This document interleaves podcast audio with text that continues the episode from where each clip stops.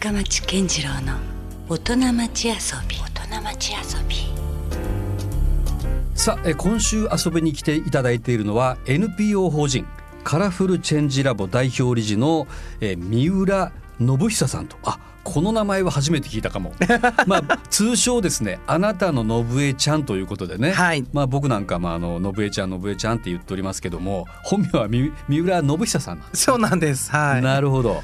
いやいやまあ今日はよろしくお願いしますよろしくお願いします。はい、えーということで、まあまあ、信江ちゃんを、まあ、説明するにあたってですねなんて言ったらいいかなと思うんですけども、まあ、あのここ数年よく聞くようになった一つの言葉 LGBT というね、はい。まあ、いろいろ人間もすごくダイバーシティとか多様性があって、まあ、男と女だけではないいろんな、まあ、そのいわゆるこうくくりとくくりというか、まあ、いろいろこういろんな人たちがいますよということを、まあ、福岡である種のこう啓蒙活動をしている代表者の一あ人そうですよね。ね。はい。ありがとうございます。うんということで、まあ、僕も考えてみたらでも、まあ、信江ちゃんのそんなにこうねヒストリーとか聞いたこともなかったし、まあ確かに。だから今日はまあねせめてそうやってちょっと信江ちゃん、まあ、話せる範囲でもいいんですけども、はいい、ろいろこう語っていただいて、うんまあ、あのラジオを聞いてる人にですね実際じゃあ、まあ、僕もだって LGBT とかもう文言としてはね、うん。まあ、よくニュースとかいろんなまあメディアとかでも見るし分かってるような気はしてるんだけども、はいはい。実際のところでも多分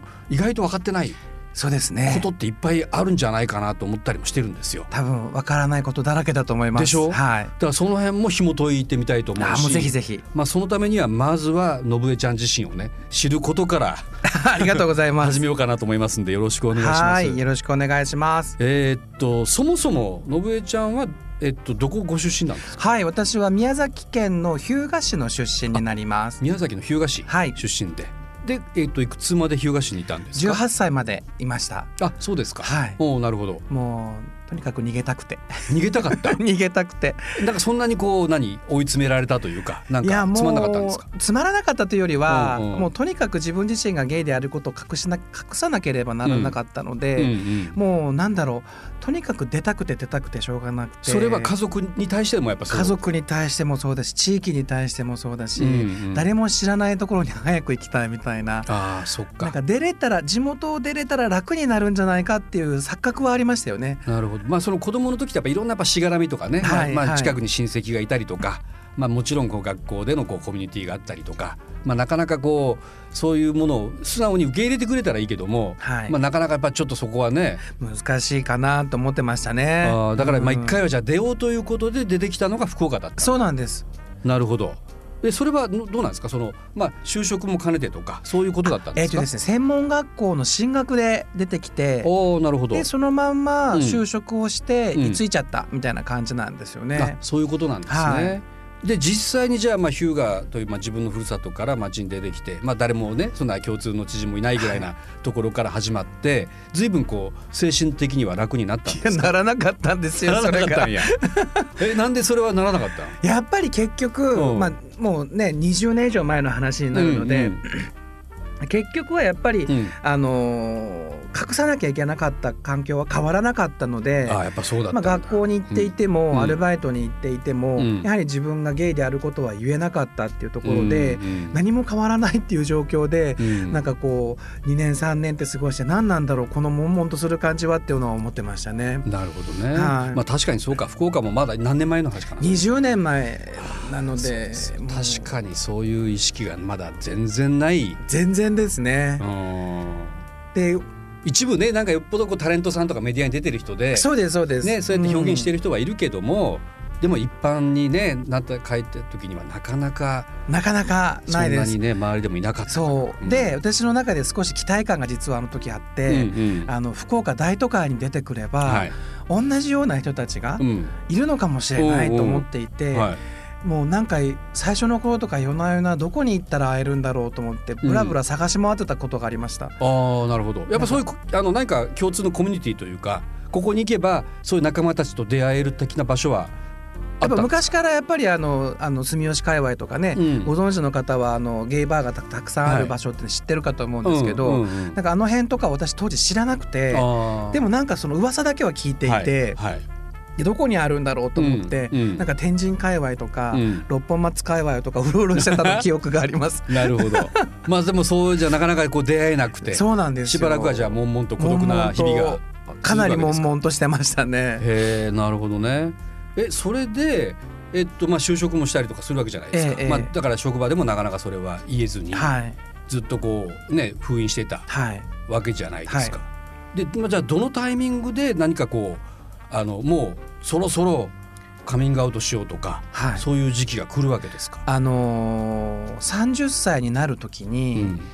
ちょっとこうもう自分自身がうん。隠しているのが辛くなりすぎてしまって、うん、あのちょっともうおかしくな精神的にちょっとおかしくなってしまああそうなんだ。いそうな時期があってもう本当に仕事もなんかややばいんじゃないかぐらいのとこまで行っていた時があって、うん。うんでその時になんどうやったら自分が楽になるんだろうとか、どうやったら幸せになれるんだろうってことなんかすごい必死で考えた結果、うん。出てきた答えが、うん。隠さなかったらとっても楽なのにだったんですよ。で当然私自身が隠さないで生きるっていうところになって、まあ、とても怖いわけですね。うんうん。あのもしかしてカミングアウトすれば仕事を失うかもしれないとか、うん。あのまあ、家族を失うかもしれないとか、友達を失うかもしれないとか、うん。そういうことばっかり考えるんですけど。だからそれでみんなカミングアウトできないんだもんね。そうですできないんですよ。要は。うんで私自身はでもうん。もうあの仕事をする時にこの若干こう男性らしくない喋り方だったりとか、うんうん。仕草とかまで全部演技をして仕事をしないといけなかったので。あじゃああえて男らしく振る舞そうですそうです、ん。そうすることをするってことはもう会社にいる時間帯はうん。もうす常に演技で気を張ってなきゃいけないので仮面をかぶってる状態よね。そうなんですよ、なのでもう仕事が手につかなくなったりとか、うん。やっぱりすごくミスも多かったりとかして、あの辛くなっていくんですよね。自分でいられないわけだいやもうね本当にうん。仕事に集中できないので。うん。なのでもうそんな状態が続くとやっぱりこう居づらくもなってきますので,、で転職も結構かなり繰り返していたんですね。あそんな状態を繰り返してもう終わりにしたくてしたくてたまらなくてって言って、でもう楽になれるんだったらと思って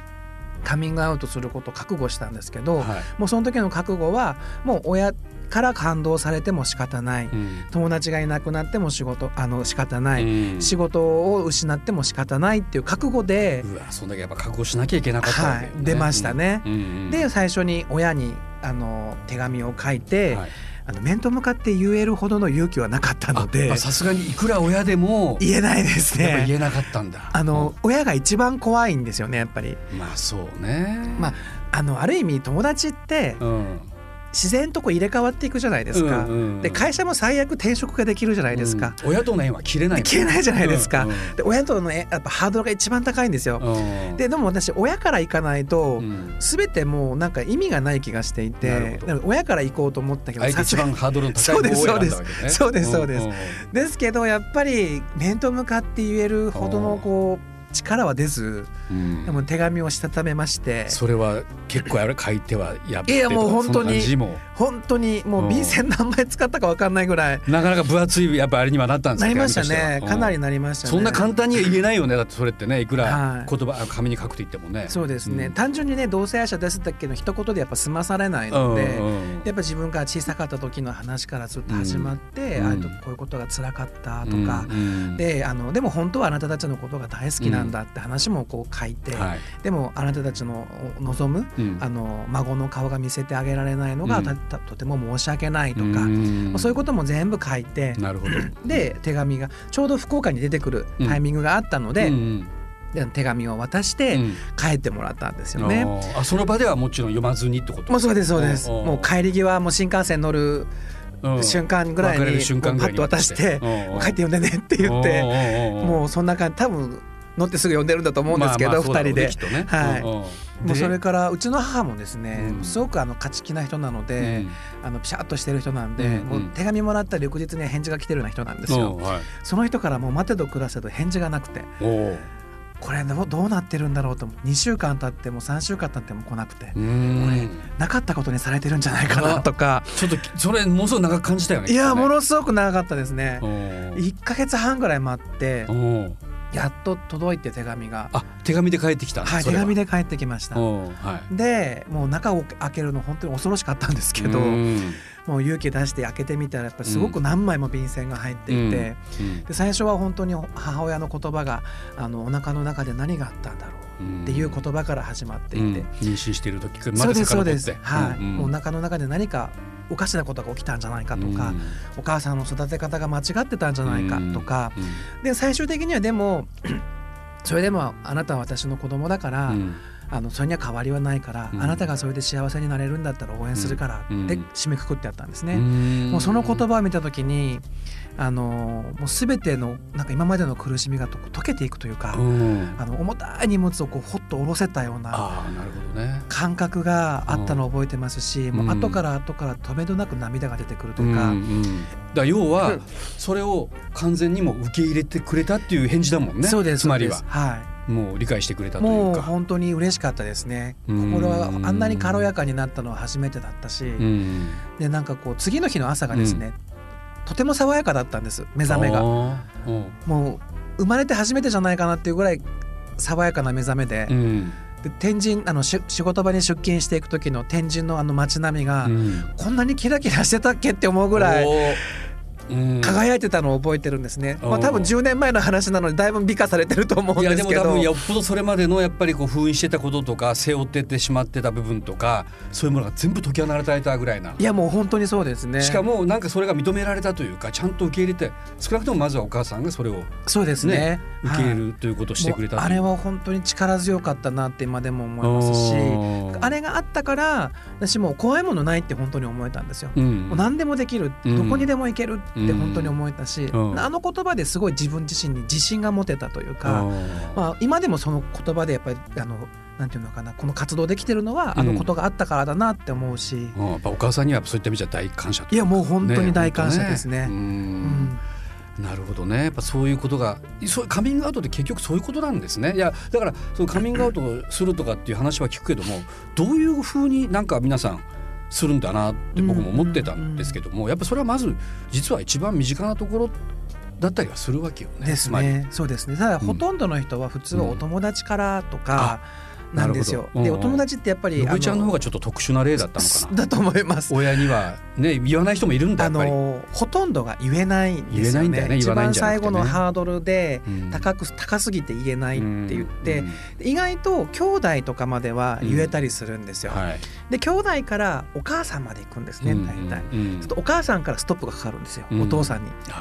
お父さんには言いなさんなよって大変なこう言葉がね出てくるんですけどそれでまあお父さん知らないまんまもう10年ぐらい経ちますとか意外と多くて。でそういう状態の方たちはほとんどだと思いますね。なので家族にしか知らないって方がほとんどでその中で一部あの家族の中でも兄弟とかあのお母さんまでは知ってるけどお父さんは全く知りませんみたいな状態がほとんどだと思いますね。ね。でも確かにそのやっぱり親に一番カミングアウトしづらいっていうのは分かるよね。だってそこをもし否定されたら、そうなんですよ。もうすべてドーンってこう扉が閉ざされてしまうというか。そうなんです。もう生きる糧を失うというか。そのぐらいのことだもんね、はい、だからやっぱ怖くてなかなかそこは勇気が出せないというところはあるんだろうね、うんはい、でも今その景色が変わったっていうのぶえちゃんのこうコメントありましたけどそれからやっぱどうでした？あの本当に楽しくなりました生きることが。もう20代は本当にいつ死のうかなぐらいの勢いだったんですけど、うん、30代は何やっても楽しい、うん、自分から前のめりに何かに絡んでいって、うん、あの飛び込んでいって、うん、で面白いことたくさんやってっていう感覚になれたので、気づけばなんかいろんなところに友達がわーっとできていってでお仕事もまあその後すぐ退職したんですけど辞めたんだ一応辞めたんですよ、うん辞めたんですけどお仕事に困ることもなくなんかずっとこう自分でフリーでお仕事生きてくることができたので、はい、本当になんかこう人生が好転したって本当にこのことなんだろうなって思うぐらいのことですね。なるほど。180度かってこう、ね、もう変わりました。変わったという。本当に変わりました。うんいや、まあ、それでまあもちろんいろいろあったんでしょうけども、まあ、ついにはですね NPO 法人、はい、カラフルチェンジラボが立ち上がったり、はい、まあ、この後にまたご説明しますけども、まあ、九州レインボープライドというですねイベントのオーガナイズとかもえー、のぶちゃんが今やってるということですけど、はい、このカラフルチェンジラボを設立するきっかけとかをよかったら教えてもらっていいですか？はい、えー、っと、まあ、そもそも何をする？そうですね。あの。私が30の時にカミングアウトをして、うん。はい、で31の時にブレスルームというヒーリングサロンを、アロマヒーリングサロンを立ち上げたわけです。はいはい、でまあお客様ありがたい子に、うん、なあの来ていただくことができ、いただいてとかって言って、まあそれなりの生活をしてたんですが、まあその直後ぐらいに今のお付き合いしてるパートナーと、あの出会うことになるわけですけど、お付き合い始まって2年3年ぐらいした時に、この人と多分ずっと一緒にいるのかなってなんとなく思うようになってきて。なった時老後のことをふと考えるようになったんですよね、うん。うん、そしたらなんかこう私たちって結局男同士なので、うん、あの世間的には婚姻関係を結べる結ぶことはできませんしそうです。できないというねできませんし、まあ、そうなんですよ、なので何も保証がないっていう話になってきた時に、これまずいなと思って、でまず例えば私結婚式がしたかったんですね。はいで、まあ、私も当時少しながらの知人が何人かウェディング関係にいたので、あの聞いてみたら「いや聞いたことないな」とかっていう話をされた時に、全くそういうのができる環境がないんだってことにそこに気づいて、最初にウェディングのサポートをする団体を立ち上げたんです。でそれから、あの九州レインボープライドというイベントを立ち上げることになるんですけど、パレードのもともとは福岡大学の学生さんが、えー、と2014年に、うん、えー、と福岡でもレインボーパレードするったいっていう名前で、うん、あの最初にやってたんですよね。大学生が始めたんそうなんですよ。でその時にちょうど私も活動を始めたばっかりだったので、ちょっと裏に入ってお手伝いをちょっとしてたんですよね。あの大人が絡むと、あの学生たちの有志でやってるものだったのでいけなかったんで、裏でちょっとお手伝いをしてたんですけど、まあ無事終わりまして、で来年もするんだよねって聞いたら、いやもう卒業するんでしませんって言われて、一回きりそうえーってせっかく火がついたのにもったいないって思ってじゃあ私が引き継ぐねって言って引き継がせていただいて2015年から九州九州レインボープライドっていう名前に改めさせていただいて再スタートを切らせていただいたんです。で今2018年になってようやく今年で4回目なんですけど、まああのえっと、前のまで前のまで入れると5回目になりますけど、うん、あのそれを含めた形で、えー、っと今回 NPO 法人カラフルチェンジラボという法人を立ち上げて、うん、正式にあの活動を開始させていただいたという形になりますね。うん、あのこういう啓発活動もそうなんですけど、NPO 法人にした理由は企業にやはりこう LGBT のことをきちんと知ってもらって、で社内にいるんだよとか、お客様にいるんだよってことを知ってもらってきちんとした対応してもらえるようにするるために法人を立ち上げて、うん、その情報発信とか、うん、えー、講演活動ですとか研修だったりをさせてもらうようにしてます、はい、日々具体的にはどういうことをやってるんですか？そうですね、うん、もう本当に企業に向けての情報発信、まあ、企業向けセミナーをやらせていただいたりとかですね、はい、企業様にまあ情報発信して集まっていただいて、うん、LGBT のセミナーをやらせていただいたりとか、まあ、大体総務人事系の方たちになるんですけど、はい、にあの情報発信させていただいたり、まあ、企業に出向いて、まあ、あの管理職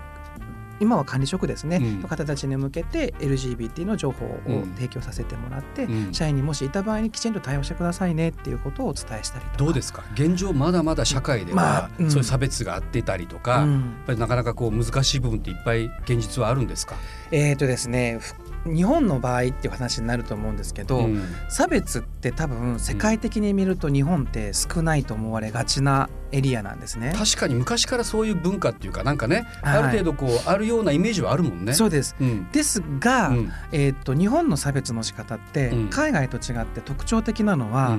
不可視化モデルというモデルなんですね。見えないモデル。そうです。見えないようにしているっていう、はい、海外の差別って、うん、お前のこと嫌いだみたいな感じで、わっと直接的にこう暴力だったりとか、うん、はっきりそうなんですよ。するんですよね。はい、うんうん、だけど日本って、あの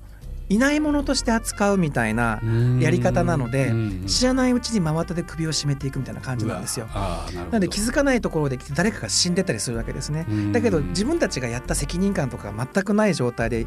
差別をしている状態になっているので無知の状態で物事が進んでいくんですよ。とても怖い差別の仕方なんですよね。まあ、ある意味ちょっと陰湿という言い方もあるかもしれませんけどなのでまず私たちがやらなきゃいけないのは私たちがいるんだよってことを存在をアピールしなきゃいけない。というか可視化していかないといけない。でこんな差別が起きてるんだよ、あなたたちの言ってるこの言葉って、当事者をの心に刺さってるんだよっていうことをお伝えしていかないといけないっていうのがまずあるので、それを今地道にやらせていただいているっていうところですね。ただどうですか？福岡っていうのはまあそんな中でも一つあの明るい情報という意味ではあのパートナーシップ宣誓制度みたいなことができて法的にはまだ整ってはないけれどもまあそれは絶対受け入れなきゃいけないという方向には向かってるのかな？いやもう全国的にはそうなっていると思います。うん、え福岡をはじめて 9,、うん、ええ9の、え地域ですね、うん、で今パートナーシップが、うん、あの始まってるんですけど、うん、あの福岡も今年の4月から、はい、あの今パートナーシップ制度先生制度っていうのと、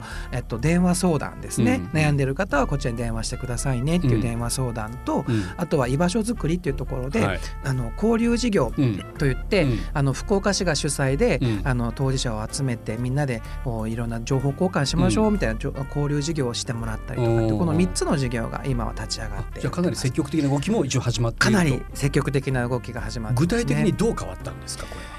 どうなんでしょうね、当事者からすると、交流事業に来ている当事者は、結構やっぱりこういうところがあってよかったですって自分一人で悶々と考えるんじゃなくてやっぱいろんなことを話し合うことができるっていうのは、やっぱりお父ちゃんにとってもかなりあの有益だったしますし、はい、パートナーシップに関して言うと、うん、今30、えー、予約を入れると30組の方が、うん、あの今もう登録をされている状態なので、うん、どういう権利が認められてきたのパートナーシップはですね、はい、福岡市に関して言うと、はい、えー、えー、とえー、と病院の、うんえー、で例えばパートナーが入院した時に、うん。はい、あの親族としてお話が聞けるようになったりとか、うん、あの治療方針を聞けたりとかするような形が取れたり、うん、取れたりする逆に言うとそれもできなかった？そうです。今までは、あの無視されるというか、あのご親族呼ばれてくださいみたいな感じだったわけですね。でそういう状態ができたりとか、あとはあの公営住宅に、うん、あのパートナーと一緒に、うん、あの申請ができる、まあ、夫婦として申請ができるという、権利がもらえたりとかっていう形で今は、あのなってますね、うん、それは多分すごくあの大きな一歩だと思います。なるほど、うん。まあ、いずれはねちゃんとそれがその法的にもね、認められる日が来るといいなっていうのはもちろんあるんですけどね。どうなんだろう？これってやっぱまだまだ時間かかるのかな？時間はかかるとは思います。思うんですが、でもいずれ日本もそうなると信じているんですね、あの私なぜ信じれるかというと、あのオランダが、えー、と2001年に同性婚ができるようになったんですね。ってことは今18年ですので、えー、今18年ぐらい経っている、そうするとその時代に生まれた子たちはちょうど思春期ですよね、うん。うん、彼らはもうあの同性婚ができなかった時代のオランダのことは歴史になってるんですねもう彼らからすると。好きな人と結婚ができなかった時代があったんだっていうのが彼らからするともう驚愕なんですよね。でそれが日本でもいずれは起きるんじゃないかって期待をしているというところですね、うん、意外と海外ってその宗教的な縛りがあってね意外と封建的でそういうことが許されないとかそうですそうです。まだまだたくさんあるけどね、はい、でも僕思うけどやっぱ福岡って逆に言うとさそういうことどんどんどんどんもっと率先してねリードしていった方がいいよね。もう絶対していっていただきたいです、うん、いや僕なんかが思うのはやっぱ僕はすごい音楽から入ってる人間だから、まあ、特にそのミュージシャンにしてもねいわゆるクリエイターたちと言われるデザイナーにしても、はいはい、まあ、すごいこう芸の人たちって多いじゃないですか、うんうん、多いですね。そうやっぱねこう独特のやっぱりね感性を持ってる人が実際多いから、だからなんとなくねそういう意味でじゃあそういう人たちがもっともっと福岡に集まったら僕なんかいいなと思ってるわけですよ。あまあ、クリエイターズというイベントもね福岡市がやっていたりとかあるし、はい、僕は僕で音楽都市とかあるいはもっとこうエンターテインメントシティとしてね、はい、福岡を盛り立てたいと思ってるから、はい、そうした時にはもう絶対クリエイターの力が必要なんですよ。いります。そうした時にやっぱりこうあのそういうこう独特のねこうクリエイティブな感性を持っているあの LGBT の方たちがね福岡にたくさんいた方がねいやもう絶対にいいと思います、ね、面白いこといっぱい生まれるんじゃないかなと思うんですあの、うんえっと、私ちょっとこう硬い話で申し訳ないですけど、うんうん。はい、あのリチャード・フロリダさんっていう、うん、あの経済学者さんがいらっしゃるんですが、はい、その方が書いている理論の中に、はい、まあ、性的少数者、まあ、LGBT とか、マイノリティを優遇するような都市は、うん、必ず経済的に発展するっていう文あの論文が出てるんですね。でそれはやっぱり今実践されてるのはあのちょうどサンフランシスコあの、えっと、シリコンバレーがそのような状態になっていて、当たり前にゲイがったり、あのかっ歩していて、普通にそのその環境が当たり前でみんながこう楽しく過ごしている、ストレートの人も、あのマイノリティの人もみんなが当たり前に存在しているっていう状態がかなり新しいイノベーションを生んでるっていう結果を出てるので、それはやっぱ福岡は早くなってほしいなと思いますね。だから他がダメだったらあだったらもう福岡に行こうってみんながねいやそうですそうです。そういうチャンスにもなるじゃない、街づくり的にもね。うん、だってなんでがダメな理由が俺絶対わかんないもん。何が問題なのって逆に思うしね。いいことしかないなって逆に思うんですけど、ね、そうなんですよ、もう全く悪いことは起きないです。ねだからなんかでもどんどん本当高島市長にもっと頑張ってほしいですいやもう頑張ってほしい、ね、ただでさえちょっと今頑張って今やろうとしてるからねそうですね。ここにもっとアクセル踏み込んで。いやもうグイッとグイッと踏み込んでほしいです。よね、はい。まあそういった意味で今度そのねあの近々11月4日に、今度は九州レインボープライドというイベント先ほどからもちょっと出てますけど、はい、イベントが開催されると。いうことですけどもこれをちょっと説明してもらってもいいですか？はい、えー、九州レインボープライドというのは、うん、あの性の多様性をお祝いする祝典という意味合いと、うん、知らない方たちにはこれをよく知っていただくための啓発イベントの側面を持ったイベントになります、はい、なので当日は当事者もたくさん集まってきますし、うん、それを支援したい応援したいって思う関心興味のある方たちもたくさんいらっしゃってて、うん、で楽しい空間を作らせていただいてるので、えー、っとステージもありますし、うん、えー、企業様のブースとか、あとはあの LGBT 支援団体のブースだったりとか、あと遊ぶぶ空間とかあとフードスペースもあるので一、うん、日楽しく過ごせる空間作りはさせてもらって別にだから LGBT とか全くその自分がそのカテゴリーに入ってなかったとしても関係ないです。関係なく全然もう遊びに来ていただいて楽しんでいただいて、うん、であのキッズエリアっていうのも設けているので、はい、子供さん連れて遊びに来ていただくのも面白いと思いますね。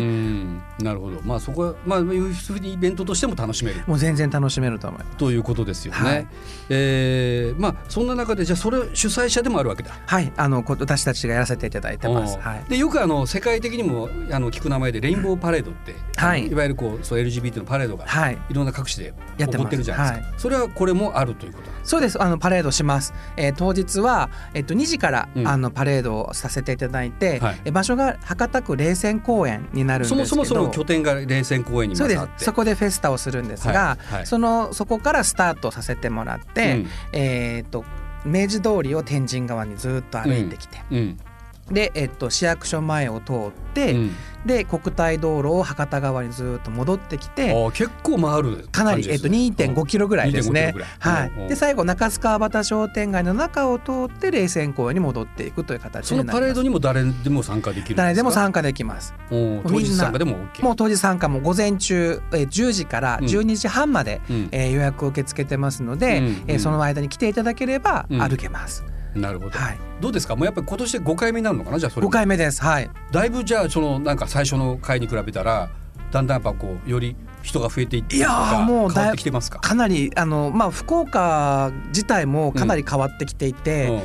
私たちが始めさせてもらった2015年の時には、うん、もう福岡で LGBT なんていう言葉はまだなんかもう全然聞こえてなかった時代だったんですね、うん、それがもう3年経って4年目になった時に、うん、もう市は応援はしてくれてるし、うん、もう企業も少しだけど動き始めてたりとかしますし、はい、来場者数もですね最初は5,000人だったんです、でこれが今年は1万人という動員目標になっているので、かなりあの社会的な動きは起きてるんじゃないかなっていうふうに思います。なるほどね、まあ、ぜひ皆さんもね参加していただきたいと思います。さあのぶちゃんじゃああの引き続きね来週もまたあのこの番組。